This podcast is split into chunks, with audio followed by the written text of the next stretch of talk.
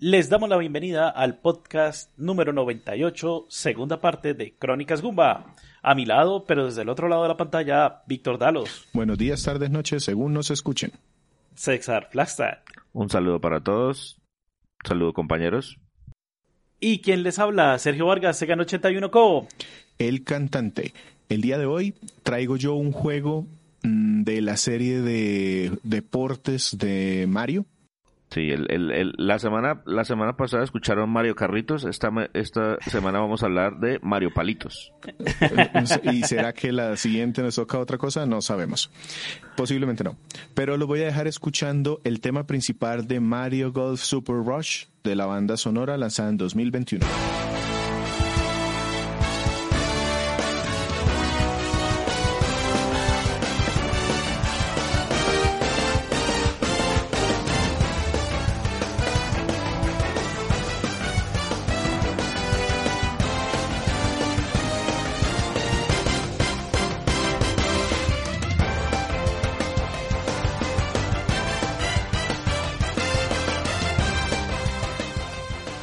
Bien, Víctor.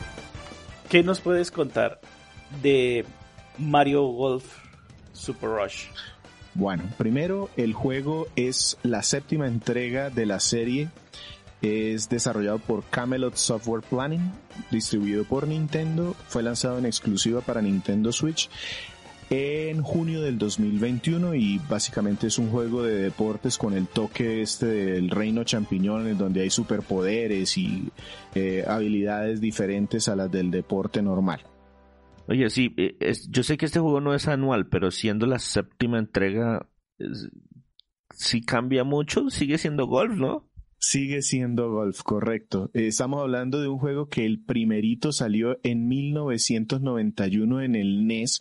No se llamaba Mario Golf en ese entonces, pero ahí aparecía eh, Mario como uno de los personajes y los controles eran muy parecidos a lo que estamos viendo 20 años después, ¿qué? 30 años después, en el 2021. Precisamente de eso quería hablarles un poquito, de, de dónde están esas siete entregas. Son siete entregas en 30 años, luego no suena tanto.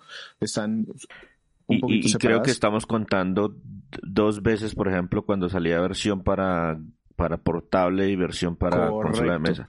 Porque yo recuerdo los primeros juegos, por lo menos en las portables, que eran muy buenos. Sí, precisamente eso, de eso quería, más que todo. Quería hablarles. El, primer juego es, es Golf de NES, se llamó NES Open Golf Tournament. Salió en el Nintendo, en el NES, en el Famicom, por allá en el 1991, como les decía y básicamente era aplicar como los principios que tenían los juegos de computadora para los juegos de golf, que era tener unos medidores y tratar de atinarle a la bola con, con presionando un, botón con el tiempo correcto. Ya el primer juego que se llamó Mario Golf salió en el Nintendo 64 en 1999, o sea, estamos hablando de ocho años después. Y este ya fue desarrollado, fue el primer juego que desarrolló Camelot Software Games en el 1991. No les eh, ellos se han mantenido haciendo la, saga de videojuegos para Nintendo durante toda la historia. Correcto. Y este, de, no les hablo mucho de Camelot Software porque cuando hablamos de Mario Tennis Aces en el podcast 66, en la primera parte, eh, precisamente ya le, eh, pues, tratamos a esta compañía que empezó como parte de Sega, del archirrival de Nintendo en ese momento, pero que cuando eh, Sega empezó a salir del mundo de las consolas, dejó a, una compañía, a esta parte de la compañía votada, Nintendo eh, le, le, dio algunos encargos y resultó incorporándola después como una second party. Eh, este juego de Mario Golf 64 pues tenía como esa novedad de que podían jugar cuatro personas al tiempo y los personajes de Mario ya todos completos, porque en el primero era solamente como un, uno o dos personajes que se parecían a Mario y a Luigi nada más, pero aquí sí ya eran todos los personajes del Reino Champiñón jugando por turnos. Le fue muy bien con calificaciones sobresalientes, más de 90 en general. Eh, y ese mismo año, así como dice César, salió una versión portátil para el Game Boy Color que tenía una gran novedad y es que como estaba diseñada para jugar a una sola persona en general, porque el Game Boy pues tenía juegos multijugador, pero estaba enfocado al juego en solitario, le dieron la, un modo historia. Tenía un modo RPG, un modo de rol en donde hacíamos subir a un personaje, también desarrollado por Camelot eh, Software, y resultó que eso le gustó mucho a la gente. Uno, uno armaba el personaje que uno quería y le iba, lo iba jugando, entonces a medida que iba jugando ganabas puntos de experiencia y mejoraba uno ciertas habilidades del personaje. Yo no recuerdo mucho, pero sí recuerdo que jugué ese muchísimo más que la versión de Nintendo 64. Sí, por supuesto. Porque la, Nintendo 64 era muy básica. Sí, era era súper básica, era para jugar cuando había más gente con, en la casa, pero la que realmente yo también le dediqué mucho tiempo al principio fue esta de Game Boy Color. De ahí nos saltamos cuatro años hasta el 2004 bueno, en 2003 primero salió una versión de, de Mario Golf, se llamó Tools to Tour. Eh, salió en GameCube, también con calificaciones muy buenas, ya con más opciones, tiros, eh, superpoderes y cosas así. Y la versión portátil que salió al año siguiente, en el 2004, salió en Game Boy Advance, también con su aclamado modo historia. A este sí que le dediqué yo tiempo también, porque la historia era entretenida. Había una excusa ahí de unos poderes mágicos y uno tenía que ir con su avatar a tratar de derrotarlo, eh, haciendo tiros imposibles y activando los superpoderes. También con calificaciones por encima del 80, 84, 85. Muy bien les fue. Ya de ahí nos tuvimos que esperar 10 años para que en el 3DS saliera Mario Golf World Tour. A este juego, también hecho por Camelot Software, le agregaron muchísimas opciones jugables. Entonces había eh, campos diferentes, tipos de tiros especiales que podían romper el escenario. También tenía un modo, medio modo historia, pero no funcionó muy bien. Este juego ya bajó un poquito del 80, aunque estaba por ahí también. Yo recuerdo que creo que fue, es, que yo no sé si, si lo estoy confundiendo porque ambos juegos los hace Camelot, que es también en los juegos de tenis. ¿Cuál fue el que salió como incompleto, como, como por partes? El de este. Este, este precisamente, el de golf. El de golf salió incompleto porque sacaron una versión primero en el 2014 y luego la fueron completando una parte con eh, gratuita, pero otra parte de venta. Y de hecho Nintendo para tratar de, de incentivar las ventas regaló con ese, ese club que tenía antes, que, que se acabó después del 3DS, eh, daban la opción de descargar este juego gratis, eh, entre comillas, o sea, si uno había comprado otros juegos, le, regalaban este.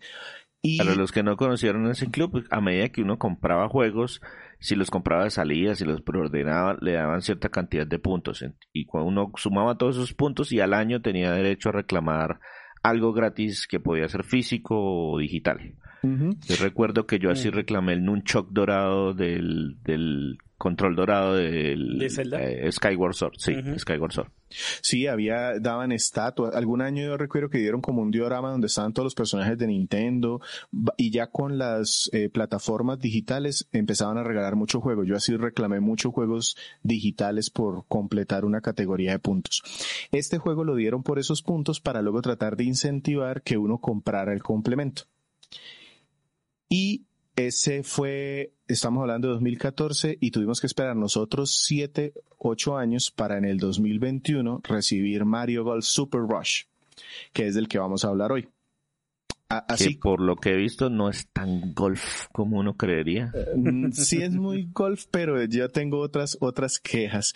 Eh, de hecho, ya, para cerrar esta primera parte de introducción, en el portal de Nintendo Live, eh, para el momento de la salida, más o menos eh, en, entre junio, julio, eh, sacaron una entrevista con los desarrolladores del juego y una de las particularidades de las que hablan es precisamente cuál fue el reto o el cambio o la mecánica que ellos quisieron incorporar en este nuevo juego de Switch. Y dicen que lo primero es que querían tener un campo que estuviera todo interconectado los juegos de golf anteriores de Mario lo que tenían era como escenarios. Cada, cada competencia por cada hoyo era eh, como un mundo, como un nivel. Entonces se cargaba ese mundo, hacías el hoyo y listo, se acababa. Pasabas al siguiente. Aquí lo que hicieron fue la, eh, la posibilidad de poder tener un campo completo, es decir, los 18 hoyos, si, si quería jugarlo así, se carga desde el principio.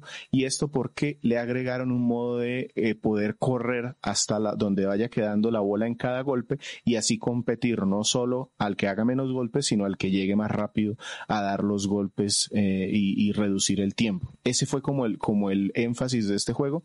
Y para poder cargar esos mundos grandes, eh, Camelot tuvo ayuda directamente desde Nintendo y de la gente de Monolith, eh, los que hicieron Xenoblade y The Legend of Zelda Breath of the Wild, para aplicar la tecnología y el motor con el que se hicieron eh, esos mundos de, estos dos juegos. O sea, para que no, para, para poder precargarlo como tal y que, y que, y que por lo menos no, los, no hubieran tiempos de espera perceptibles. Correcto. Yo me imagino que en, el momento en que va corriendo el personaje, algo se debe estar cargando ahí. Sí, eso lo que hacen es, eh, la jugada ahí es que normalmente se cargan, por ejemplo, los polígonos y se dejan las texturas eh, esperando. Y a medida que uno se va acercando a las cosas, ah, ahora sí, cargue las texturas, cargue las texturas, póngale los, adornos, póngale otras cosas, pero lo hace tan rápido que uno no se da cuenta precisamente si está bien manejado. Correcto. Ese fue entonces como el gran eje para el desarrollo de este juego. Perfecto. Bueno, Víctor, usted nos nombró ya que los juegos, por lo menos los portables de la saga de Mario Golf, tenían una buena historia o tenían algo de trama, historia, elementos de RPG y temas por el estilo. El Switch no es exactamente una consola portátil, pero vale, cuenta. Para muchos es una consola portátil eh, más del 50% del tiempo, incluyendo a Víctor. Entonces, ¿de qué va o trae, tiene esta edición algún tipo de trama, historia? Sí. Sí, tiene, tiene un modo de aventura que es, incluso es el único que está abierto al principio. Cuando tú descargas, tienes el juego nuevo, es lo único que, que te permite jugar. Y ahí encarnamos a un Mi, estas figuritas que son como los avatars que uno, que uno puede crear y personalizar. Y resulta que este Mi tiene el sueño de ser el mejor golfista del mundo o del reino champiñón. Y empieza. Pero, un Mi, un Mi o sea, de, sin, las sin personalidad conectadas. Exactamente. Ya empezamos bien, ¿cierto? Yo pensé que eso los habían abandonado justo después de, que se acabó el Wii U.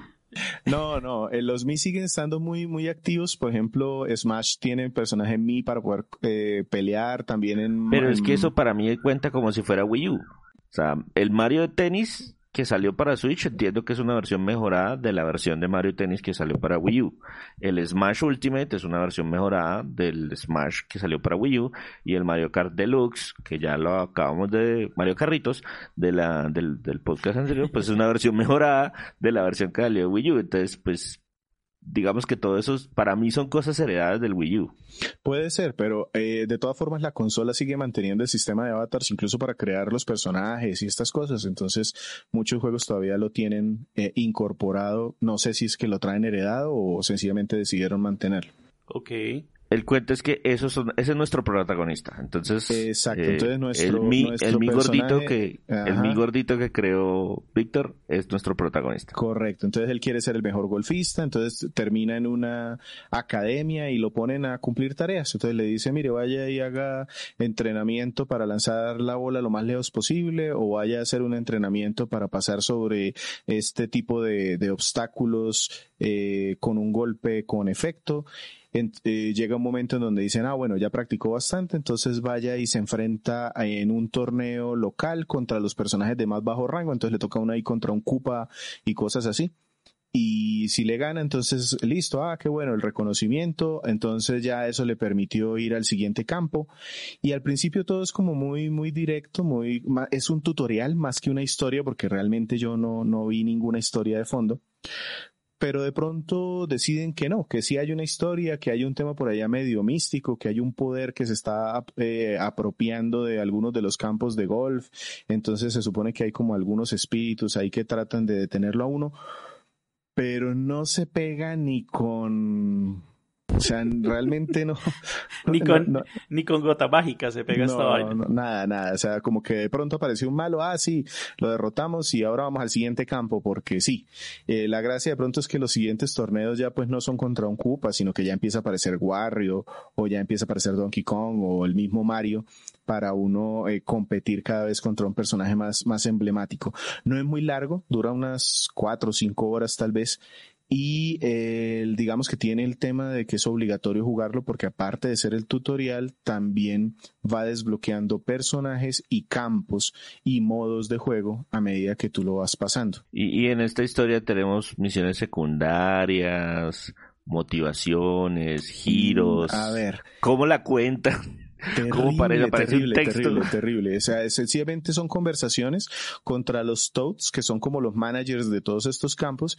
Entonces, sencillamente le dicen a uno, vea, vaya con tal eh, tipo que es el, el, profesor y haga tal el, eh, objetivo y si el objetivo lo cumple, entonces le damos puntos de experiencia y también se puede ganar ahí unas moneditas y con esas moneditas entonces uno puede irse a algunas tiendas diferentes y en esas tiendas comprar diferentes tipos de palos de golf, que es como el equipo principal o algún otro tipo de equipo que le puede mejorar algunas estadísticas. El personaje sube de nivel y uno decide a qué le mejora las, las estadísticas pero es muy vacío, es muy, muy, no, hay una historia realmente, es un tutorial engrandecido. Sí, como que, oye, estamos creando un tutorial, ay, pero si le metemos dos horitas más de juego podemos decir que es una campaña.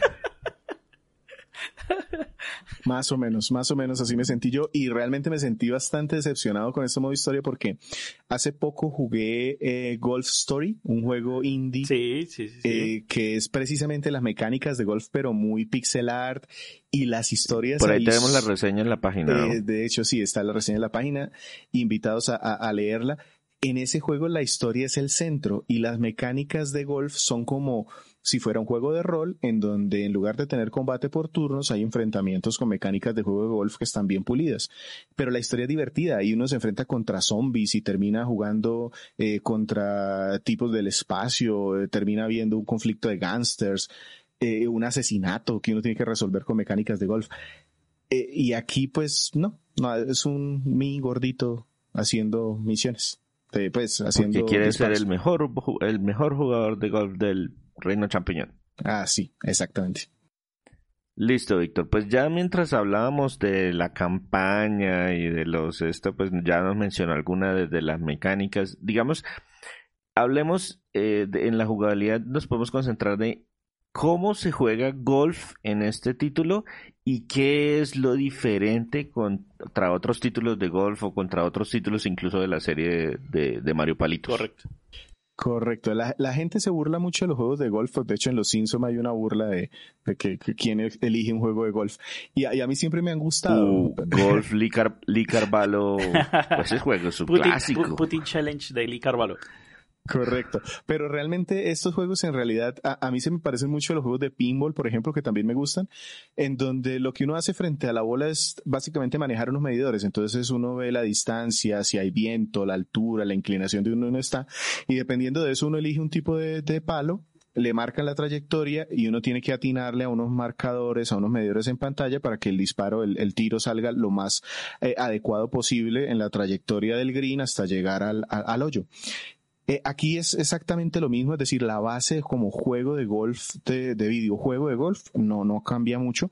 Tiene la particularidad que también se puede hacer con eh, controles de movimiento, entonces yo puedo sacar los Joy-Con y tratar de jugar con control de movimiento y funciona bien, pero realmente no, no me pareció tampoco el mejor juego de golf. Recuerdo que había unos en Wii que eran mucho más. Yo recuerdo que había uno, había uno en Wii que era bastante preciso, no recuerdo cuál, creo que uno fue uno de los PGA. Yo yo tengo un amigo que también es, es aficionado, a él le gustaba, le gustaba mucho jugar con el papá esos juegos de golf en, en, en Wii. Y esos los probaron absolutamente todos, pero todos, todos. Y él, yo recuerdo que él tenía un favorito porque era muy, muy preciso el tema de, de, jugar con el con los controles de movimiento. Si te ponías de lado y le dabas efecto, te, que, te captaba el efecto y eso cambiaba el disparo. Aquí eso no funciona muy bien, realmente no.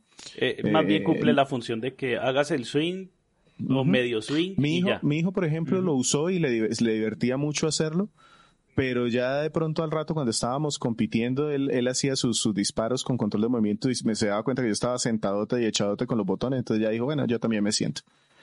y eh, se le quitó como la novedad. Eh, los personajes están prediseñados, entonces uno tiene aquí la posibilidad de tener 16 personajes del reino de champiñón, cada uno con sus estadísticas. Entonces hay unos que son muy precisos, otros que le pegan más fuerte, otros que corren más rápido, que ya ahorita les digo por qué es importante que corran más rápido.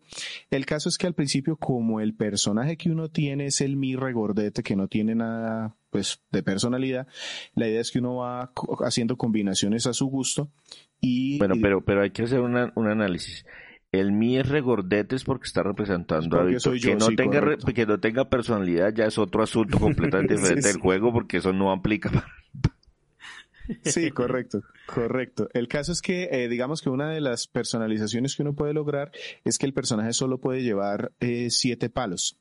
Y el, en el modo historia, pues yo voy ganando puntos y desbloqueándolos y yo los compro y los equipo dependiendo de mi estilo de juego. Entonces a mí, por ejemplo, me gusta mucho que el drive, que es el, el golpe largo, el donde uno tiene que hacer sea lo más lejano posible, eh, y, como que todos esos golpes de, arena o de rocas, yo como no, le pongo mucho cuidado porque me enfoco en nunca caer en esas trampas de, ser posible. Eh, pues bueno, eso me pareció entretenido, eh, pero aquí es donde entonces vienen los modos de juego o lo que hace especial. El primer modo es el modo de aventura de golf, Golf Adventure. Ahí solamente, pues, como les decía, la idea es hacer los retos que nos ponen. Es un modo para un solo jugador.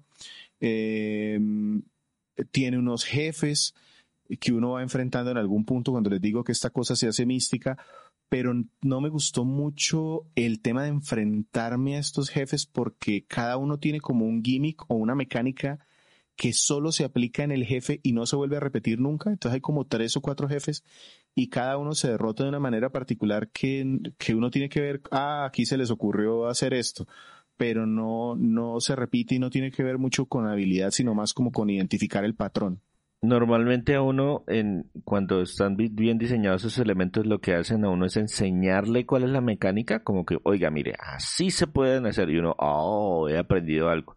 Y luego más adelante le ponen a utilizar y a mezclar esas mecánicas pero suena como que se quedaron solamente en la enseñanza. Exactamente. Aquí me enseñaron cómo hacer golpes curvos y todo esto, pero para el jefe no sirve para nada. El jefe es, ah, péguele tres veces a esta parte y ya. Aprendas el patrón, aprendas el patrón para, para ver el punto débil y dele ahí. Listo. Después de eso, entonces yo desbloqueo el modo de golf estándar, que este pues no digo mucho, es, es el típico golf por turnos, el que haga menos golpes. Yo puedo, este modo pues ya se puede jugar uno solo contra la máquina o con otras hasta cuatro personas al tiempo. Local, originalmente era solo local, ya, ya después le agregaron el, el online eh, ahí se, se mm, agrega un tema de un medidor especial que se va haciendo con, se va llenando con el tiempo y se supone que eso me permite hacer un golpe especial. Entonces, si, si yo logro cargar ese golpe especial y hay algún obstáculo por ahí, por ejemplo, los campos tienen torbellinos o tienen una fuente de agua que sube o algo, entonces yo puedo usar el golpe especial y esto ignora esos, esos obstáculos o destruye algo o puede llegar a una distancia mucho mayor si lo, si lo utilizo bien. Y esos, esos obstáculos no naturales, bueno, no digo que en un torbellino no pueda ocurrir, pero normalmente los campos de golf no los construyen en medio del, de lugares donde hay torbellinos. El, torbellino no se queda todo el campeonato ahí dando vueltas. Exacto. ¿Estos, ¿Estos son campos que son exclusivos de este modo? ¿O, uno puede quitar esos efectos especiales? ¿O, simplemente es, no, es en este campo hay un torbellino en la mitad, aguántese? Se supone, y, y aquí entonces digamos que lo que hacemos es seleccionar algún tipo de campo, cada campo tiene alguna temática en particular y parte de la gracia del campo, por llamarlo de alguna manera, es que tiene ese tipo de, eh, em, obstáculos, bien sea torbellinos, bien sea alguna parte de roca que se cae o bien sea eh, algún lago que tiene forma rara, entonces eh, esa es como la particularidad de cada uno de los campos y pues uno tiene que jugar con eso. El torbellino muchas veces sirve incluso para elevar la, la pelota o es un obstáculo. Eh, a veces hay incluso enemigos de estas bolitas eh, eh, que tienen en los mundos de Mario que son como unos monstruos feos, como, como galletas feos. Están por ahí dando vueltas o orugas, entonces esas también están por ahí interrumpiendo y si uno les pega con la, con la bola, entonces ellas también se, se empiezan a estorbar y mover la pelota. Yo entiendo que entonces el modo de aventura es obligatorio, toca sí o sí. Cuando saltamos al segundo modo, ese segundo modo es opcional y inmediatamente puedo también acceder al tercer modo o también tengo que jugar al menos una vez el segundo modo para poder acceder. apenas termino el modo historia ya he desbloqueado todos los, los modos. Ah, listo, todos los demás se desbloquean Correcto. ¿Qué tiene de particularidad el modo eh, estándar o los demás que les voy a hablar? Que no hay ningún tipo de progresión en los mismos. Es decir, tú tienes desbloqueados unos campos, tienes desbloqueados unos personajes, sencillamente para iniciar a jugar eliges un campo, dices a cuántos hoyos quieres jugar, porque puede ser a 3, a 6, a 9 o a 18 hoyos, y empiezas a jugar. Y gana el que en el modo estándar, el que menos golpes haga. Ya, no hay nada más. Ni niveles de eh, dificultad, ni que vamos ahora a otro tipo de copa, nada. El siguiente modo de juego es Speed Golf. Ese es el nuevo. Ese es, ese es el que a mí me inclinó a comprar este juego. Ese es el que le da el subtítulo de Rush Golf. Golf Super Rush. Eh, aquí básicamente no competimos por el que menos golpes haga, sino por el que menos tiempo se demore en anotar o llegar al hoyo. Entonces aquí cada personaje, ah, por eso es que les decía que el tema de quién corre más rápido, quién tiene más resistencia, eh, se agregaron esas estadísticas porque entonces todos golpeamos al tiempo, los cuatro que estamos jugando al tiempo, y en donde caiga la pelota yo tengo que salir de donde di el golpe y corra para llegar lo más rápido posible a dar el siguiente golpe. La idea es que también pues no debo dar debo hacer el campo en el menor número de golpes posibles porque cada vez que doy un golpe me suman un tiempo por cada golpe. Entonces aquí la gracia es que hay no solo el superpoder ese que se llena con el tiempo, sino que nuestro personaje tiene eh, posibilidad de, hacer un sprint y eso le va gastando como una, una carrerita más rápida y eso le va gastando eh, el aguante. Si se queda sin aguante, entonces el personaje ya no puede correr más, se queda parado y pues perdiendo tiempo. Y aquí se agrega otro superpoder que es eh, que en algún momento yo puedo activar como una super carrera y si me encuentro con alguno de los contrincantes al tiempo los golpeo y les bajo su estamina. De modo que ellos si, si llegan a cero pues se tienen que parar ahí y perder tiempo o incluso puedo hacerles mover la, la pelota si, si soy eh, suficientemente hábil para eso. Sí, pero qué brusco. Es como, como, como chocones, como carrito de chocones y yo le pego y como Mario Kart. sabe, ¿Sabe a cuál me está haciendo recordar Víctor? A Mario Strikers. Más o menos, lo que pasa en Mario Strikers el tema de pegarse era, era constante y eh, no había faltas. Aquí es solamente cuando estamos en el momento de entre golpe y golpe. Y como estamos jugando todos al tiempo, entonces puede ser que yo vaya corriendo, pero el otro personaje esté ya golpeando su bola. Entonces ahí ya no hay, no hay eh, competencia. Sencillamente es buscar llegar lo más rápido posible y aprovechar el superpoder cuando lo tenemos. Igual eh, que en el modo estándar, yo elijo un campo, elijo los personajes, bien sea multijugador con personas o, en online o, yo solo. Y eh, es terminar la cantidad de hoyos que yo haya puesto con el menor tiempo posible. Hay un tercer modo que me pareció muy bueno en idea, que es el Battle Golf. Entonces el Battle Golf es, no es un campo como tal, sino una arena en donde al mismo tiempo están todos los hoyos que yo haya diseñado, están activos. Y los, todos los personajes que estamos jugando vamos a disparar al hoyo que queramos, no hay un orden.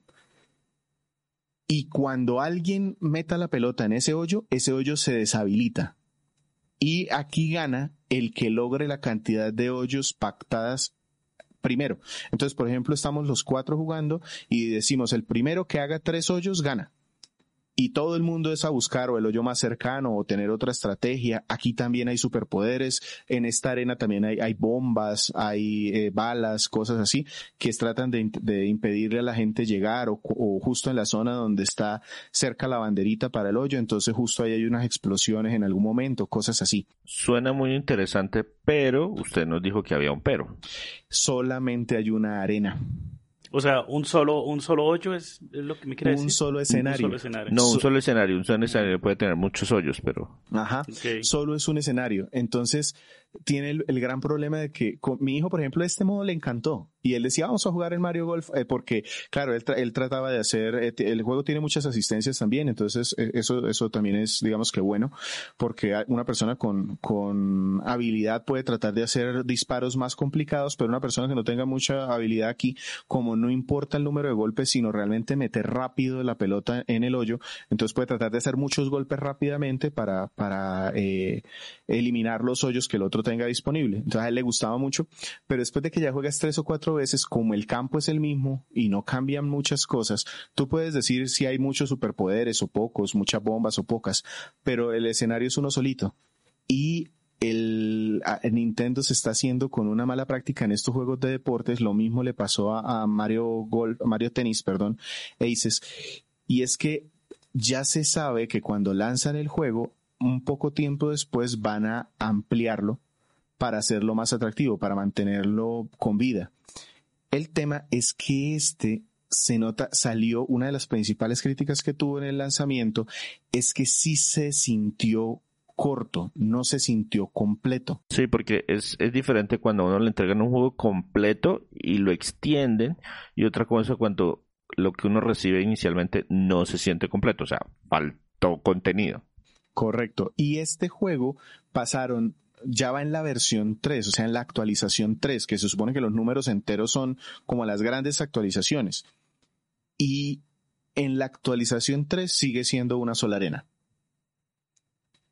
Entonces, ya para esta altura del partido tener que tener más contenido. claro. Exactamente. Por lo menos en ese tipo. Por lo menos en ese modo. En ese modo, que es uno de los más divertidos, no le metieron nada. En general los campos están muy bien diseñados, eso, eso no, no tengo ninguna queja. Eh, hay muchos obstáculos naturales como las típicas trampas de arena y cuerpos de agua, pero hay otros como les decía el torbellino o partes móviles en el escenario o enemigos caminando por ahí que le ponen como su gracia. Entonces realmente a mí los campos al principio me descrestaron mucho, me gustaron bastante. Eh, aparte el tema de los palos y los atuendos que se pueden más o menos desbloquear, eh, digamos que también le ponen una gracia, pero esos también se sienten poquitos y como los personajes prediseñados realmente no es que puedan hacer muchos cambios, sí pueden cambiar algunas cosas, pero no todo, no puede personalizar todo. Entonces como que no le da a uno mucha, mucha ganas de repetir o jugar o ganar más puntos porque no afecta mucho la jugabilidad.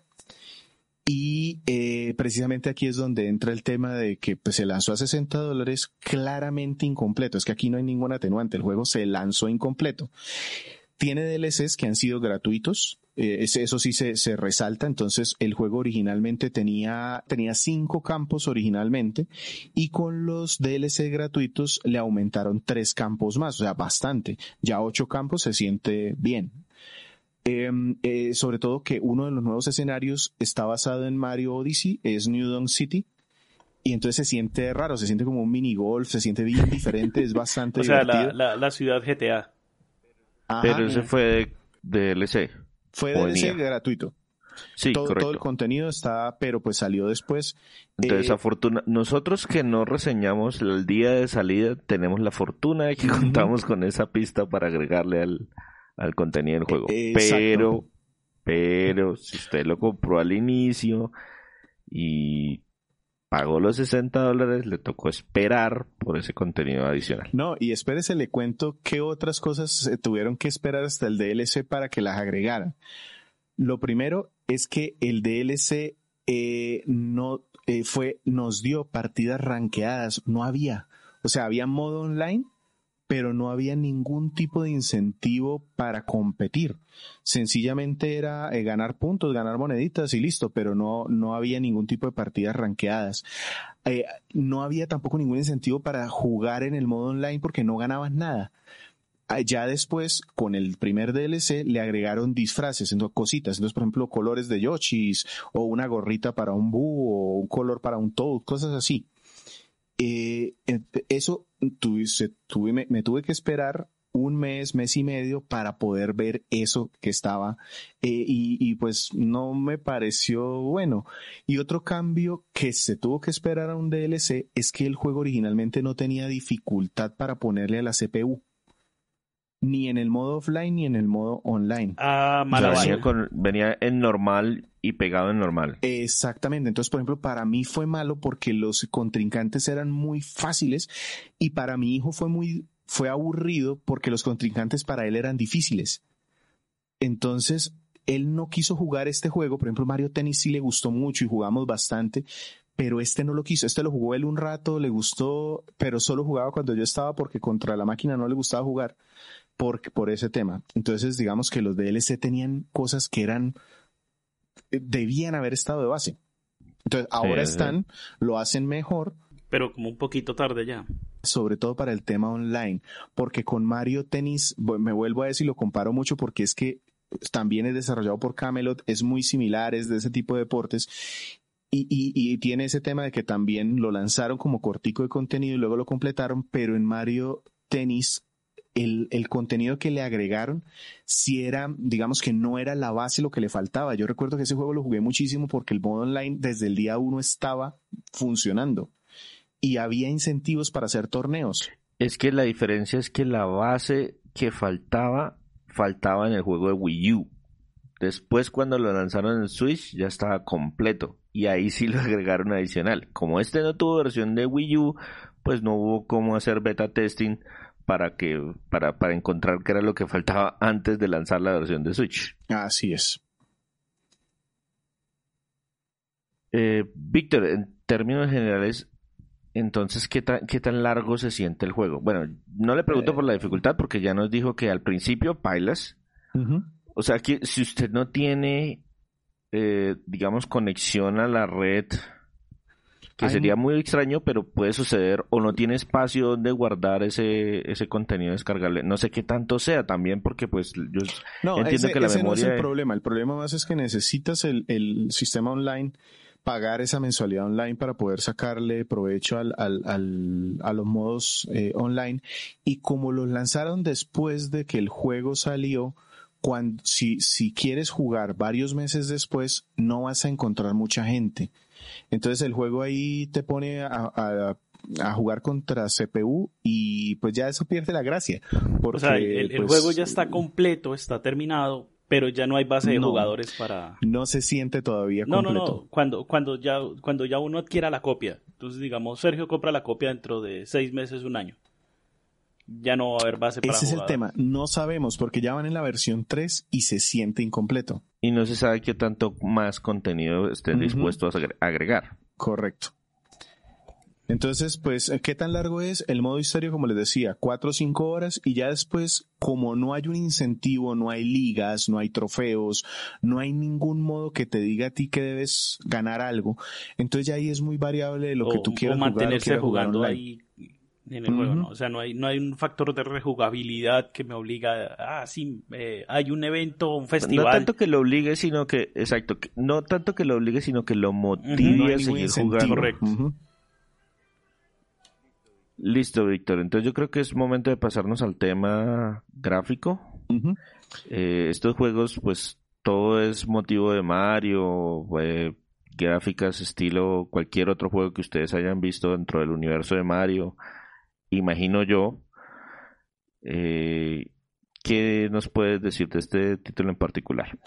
Yo, yo creo que esa es la mejor descripción, es el estilo típico de los juegos de Mario. Si ustedes han visto de pronto el parque de atracciones que hay de, de eh, Super Nintendo World, algo así ese que está en Japón, que es con los personajes redondetes del Reino Champiñón, este es lo mismo. Yo podría decir que este es el de los que mejores gráficas tiene. Las texturas del campo son muy bonitas, los personajes se ven muy bien, es muy colorido, los campos son variados, son imaginativos. Entonces, los cinco campos iniciales había un campo de una pradera, una montaña con corrientes de aire, un desierto, un bosque tupido con cosas y animales por ahí saliendo, había un volcán. Está, eso está bien. Luego le agregaron los tres de forma gratuita adicionales. Entonces, New New City es muy bueno, muy bonito, tiene los músicos arriba, tiene muchos, muchos detallitos bien, bien hechos. Hay un paraje nevado, ese de pronto sea un poquito simple y hay un resort entre ríos como en el atardecer, que también es muy bonito. Juegan mucho con la iluminación para que se vea descrestante. Eh, los personajes también, como les decía, los movimientos especiales son llamativos, lo típico de este tipo de juegos. Entonces que separa la cámara y tiene luces y todo esto. La pelota también entonces hace destellos diferentes dependiendo del tipo de, efecto que le queramos dar a la, a la pelota. Entonces en general eso está bien sin ser algo muy novedoso, porque como decía César, lo típico del Mario Tennis, lo típico de Mario Kart, eh, lo típico de Mario Strikers, si nos vamos un poquito más atrás, entonces aquí no cambia mucho, pero digamos que está bien logrado, se ve bonito. Es agradable. ¿Cómo, les, ¿Cómo les quedó este tema de las cargas de que el campo sea muy, muy grande? Sí, de verdad se siente... Sí, no, se, se, se, nota que tuvieron una ayuda, por ejemplo, de la gente de, de Legend of Zelda, de Breath of the Wild, porque no hay tiempo de carga en general, las texturas no, no tienen problema, no vi nunca errores de algo que, que me cargara o me dejara de cargar o que la textura fuera después, nada. Eso funciona bien, muy estable.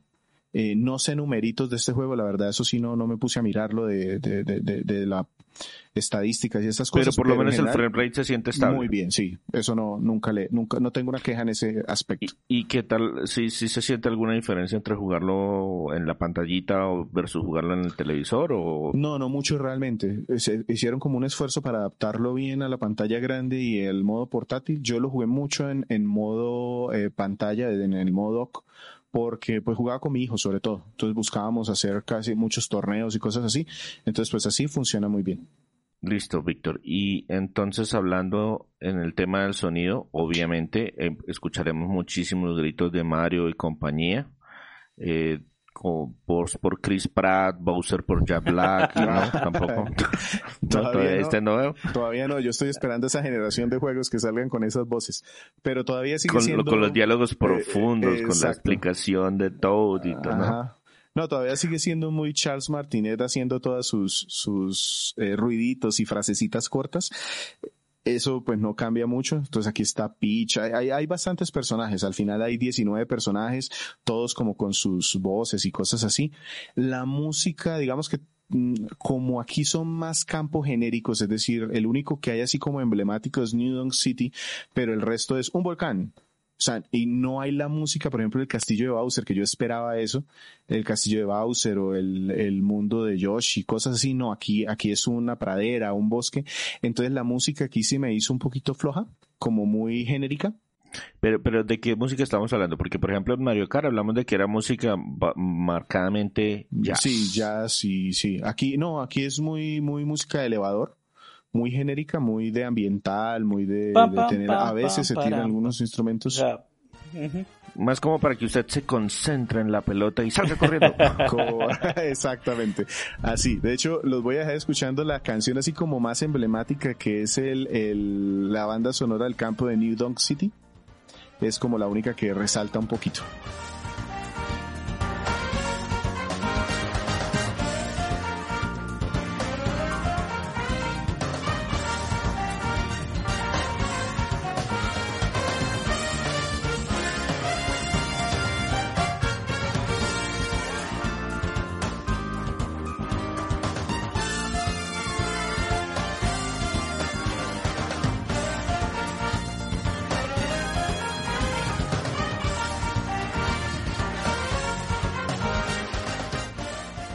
Crónicas Gumba es un proyecto que se encuentra en diferentes redes sociales como Twitter e Instagram como arroba Crónicas Gumba. Nuestra página de internet www.crónicasgumba.com donde podrán encontrar este y muchos podcasts.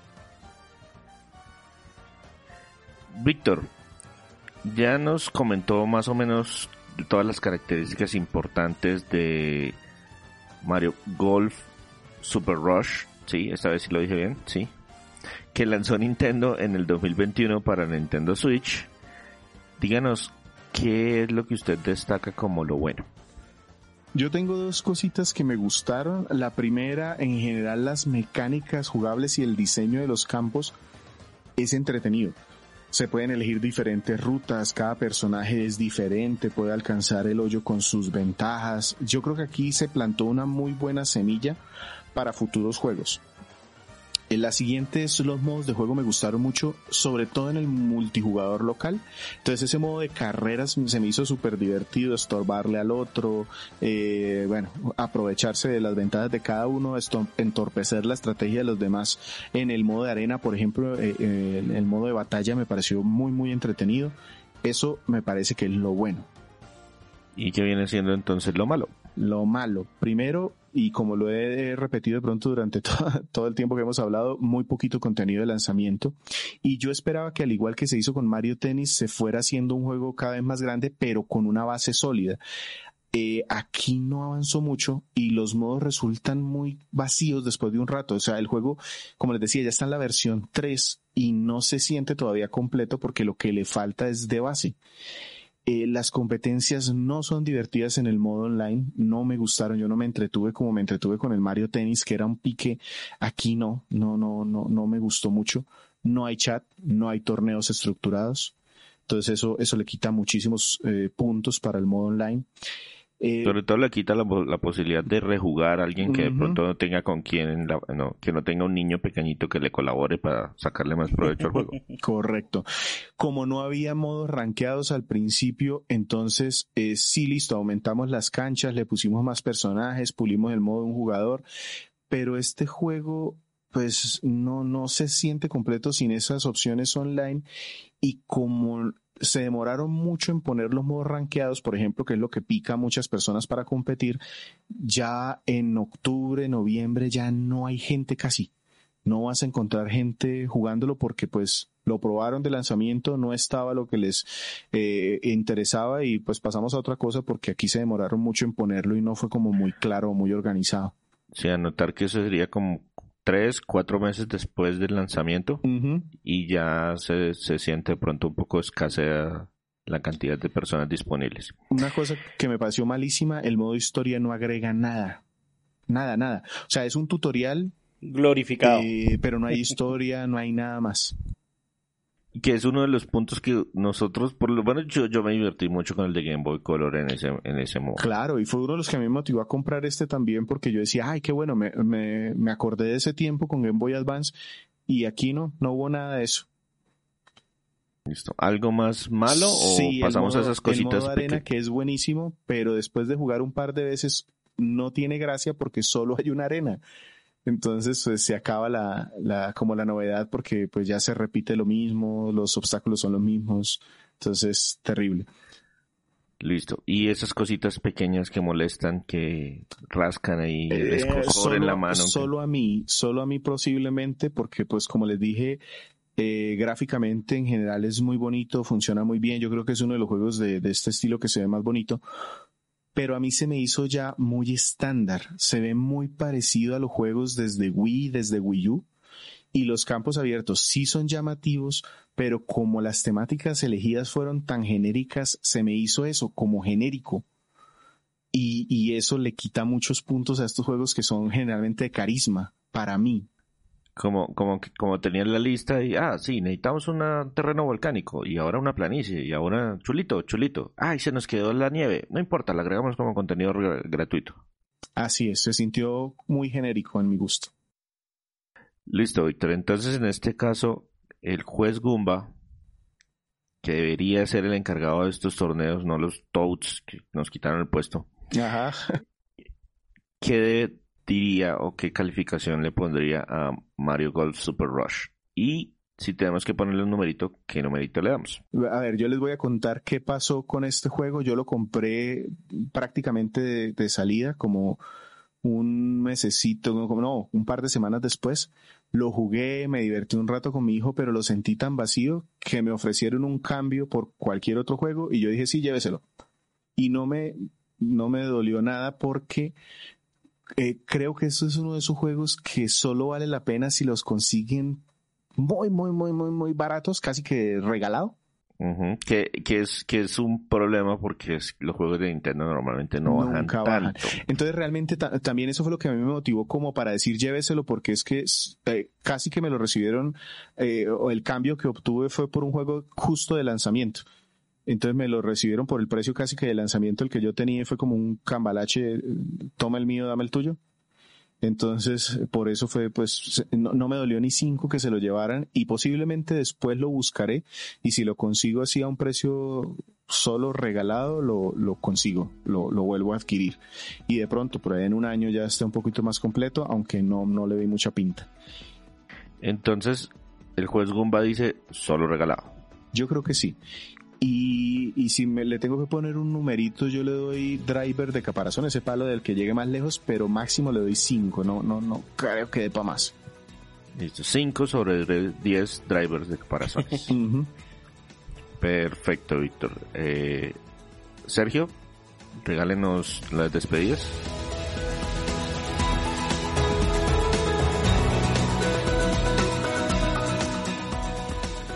Los invitamos a que nos sigan en nuestro Twitter, arroba crónicasgumba.com. Esperamos sus comentarios. Sin nada más, César Flagstad. Un saludo compañeros y un saludo para todos. Víctor Dalos. Gracias por escucharnos el día que haya sido hoy.